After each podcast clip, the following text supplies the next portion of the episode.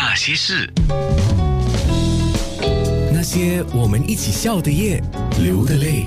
嗯，我昨天在节目当中有提，宝丽金五十周年，就是一九七零年，宝丽金就成立了，在香港乐坛，这真的是叫雄霸啊，也缔造了很多粤语歌曲非常经典的一些歌手啊。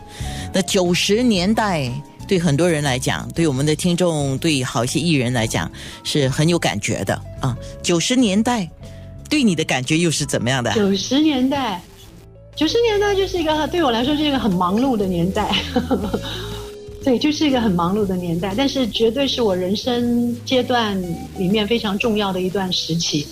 呃，因为我从大学一毕业出来，我第一份工作就是做歌手，没有做过别的工作。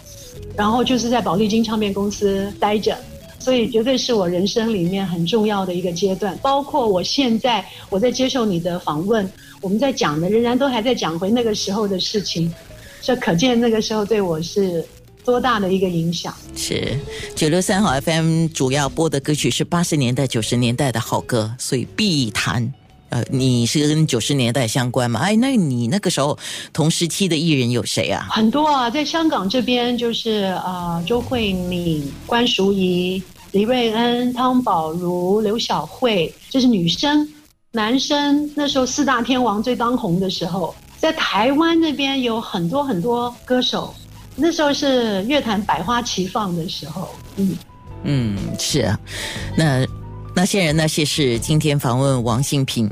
王心平的歌我也播了好几首啊，除了刚才的《别问我是谁》呢，还有好一些歌。那你自己如果要问你自己，你自己最喜欢的歌曲是哪一首呢？听众也很想知道。我个人最喜欢的是《今生注定》。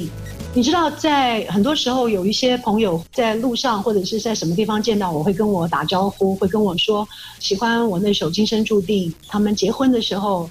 都是在婚礼上会播放这首歌。那时候听到这些话，我会非常感动，因为作为一个歌手，你有歌在别人的生命里面留下一些印记，这个是非常值得自己感谢又感恩的事情。那些人，那些事。